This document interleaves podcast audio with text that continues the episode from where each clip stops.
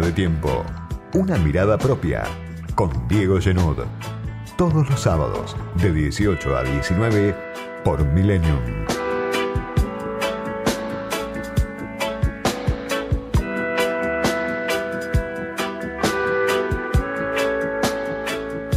Llegó diciembre, diciembre caliente como siempre y en vuelo a Washington está ya el equipo de Martín Guzmán, que conduce el representante argentino ante el fondo, se llama Sergio Chodos, no es tan conocido, pero es alguien que ya ocupó el mismo cargo durante el gobierno de Cristina, el último gobierno de Cristina, estuvo cerca de Amado Vudú, sobrevivió a Axel Kicillof y ahora está otra vez con Martín Guzmán como principal interlocutor del fondo en estas negociaciones de las cuales depende el gobierno y gran parte de, la sociedad también, por supuesto.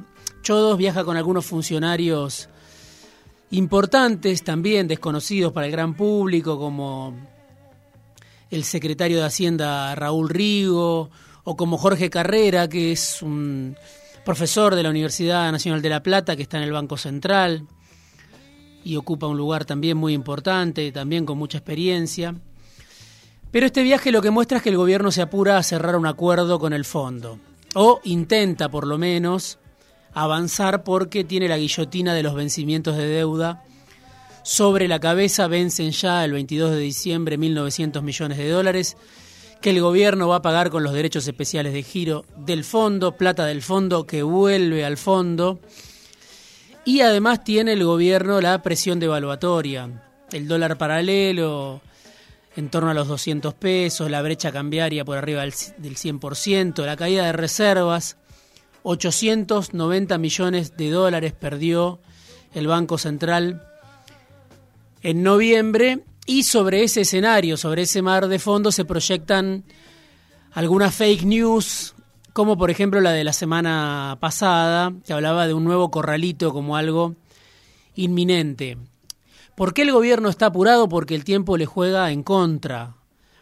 Es un escenario que el gobierno no domina, yo diría desde que asumió, hace ya casi dos años, Alberto Fernández, no domina el escenario económico y en los últimos tiempos aparece más claramente como un gobierno a la defensiva, que no termina de hacer pie.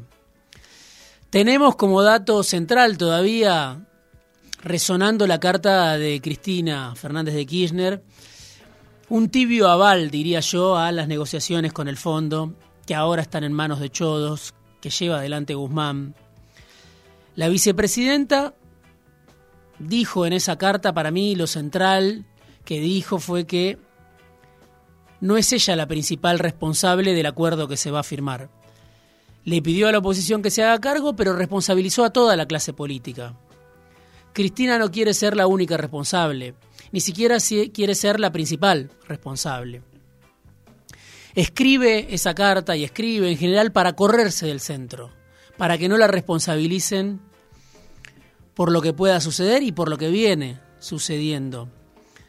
La carta no es el rechazo fuerte, frontal, que expresaba hasta hace poco Máximo Kirchner a un acuerdo con el fondo, y tampoco es el aval que necesita Alberto Fernández. Camina el callejón del medio, la vicepresidenta, con esa carta, que puede ser leída de mil maneras, pero me interesa rescatar un componente, me parece, de esa carta que quizá se pierde en la polarización, el dramatismo que uno puede advertir en una carta, porque el gobierno efectivamente camina por la cornisa. Tiene que ir a un acuerdo para pagarle al Fondo Monetario Internacional una deuda impagable de 44 mil millones de dólares que empieza a pegar fuerte con vencimientos muy, muy abultados a partir de marzo. El año que viene nada más 18 mil, 19 mil millones de dólares entre capital, sobre todo intereses.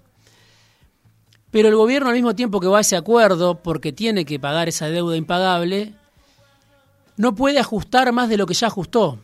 Una sociedad sobreajustada, con los salarios pulverizados, con los ingresos por el piso, con la inflación que devora al salario real. y entonces el gobierno va apurado a un acuerdo con un fondo que pide ajuste y no hay más margen para el ajuste en la Argentina. El fondo pide reducir el déficit fiscal, hay que ver cómo lo puede hacer el gobierno, ya sabemos que habrá reducción de subsidios energéticos vía aumento de tarifas, pero ¿habrá algo más? ¿Hará falta algo más o alcanzará con el aumento de la recaudación del que habla Martín Guzmán? ¿Cuánto pide de ajuste el fondo? Y lo que se discute lo escribía también en una nota reciente del diario AR, es la velocidad del ajuste. El fondo quiere un ajuste en el corto plazo y además pide cuidar los dólares, porque quiere cobrar los dólares que le debe la Argentina. Por eso también la medida de hace 10 días de prohibir los viajes en cuotas al exterior, leída por, los consultoras, por las consultoras del mercado como un gesto al fondo. Esa medida de prohibir los viajes en cuotas al exterior, más allá de que uno la pueda considerar justa o no, es una medida que está reclamando el fondo como otras que vienen marcando el rumbo del gobierno en el último tiempo, un gobierno que está dejando de intervenir en el mercado paralelo porque por ahí se le van fondos que hoy necesita para financiar las importaciones para financiar el crecimiento y uno se encuentra con un gobierno que dilapida dólares, quema reservas para contener al dólar paralelo. Eso el fondo ya no lo permite. Y hay que tener en claro, insisto con esto, algo que venimos repitiendo hace tiempo en este espacio, que el fondo está sentado en la Argentina a la mesa de las decisiones. Es un actor principal, pero no hoy, por los próximos 10 años por lo menos va a ser un actor principal va a objetar, va a opinar, va a decidir. Habrá funcionarios del fondo a los que les vamos a conocer la cara. Van a ser opiniones autorizadas, quizá más que algunos dirigentes de la oposición. Cuando hable el jefe de la misión del fondo, va a ser más importante que cuando hable Macri, probablemente. Por lo menos para el gobierno y también para la oposición que se prepara para volver a gobernar. ¿Cómo puede el gobierno cuidar los pocos dólares que le quedan cuando pregunto a los economistas, algunos ligados al gobierno, otros en la oposición, la única forma de cuidar los dólares, dicen algunos, es devaluar. Lo que el gobierno dice que no va a hacer, devaluar el dólar oficial. Y ahí está Martín Guzmán haciendo en parte lo que se proponía hacer porque quería en esta fecha cerrar el acuerdo con el fondo, claro el gobierno está más débil, Guzmán está más débil, los dólares que quedan en el Banco Central son menos.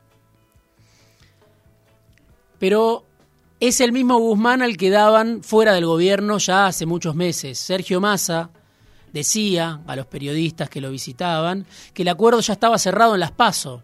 Antes de las PASO escuchamos a periodistas voceros de Sergio Massa, amigos de Sergio Massa, incluso medios ligados al gobierno con importancia dando un acuerdo por cerrado que todavía no está cerrado, que ahora están tratando de apurar Chodos y los funcionarios que viajan a Washington.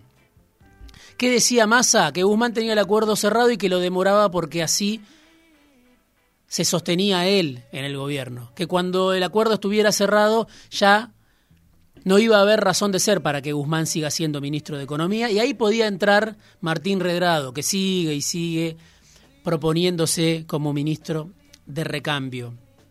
Pero el acuerdo no estaba cerrado y Guzmán sigue en su cargo porque lo que uno concluye es que no le encuentran reemplazante.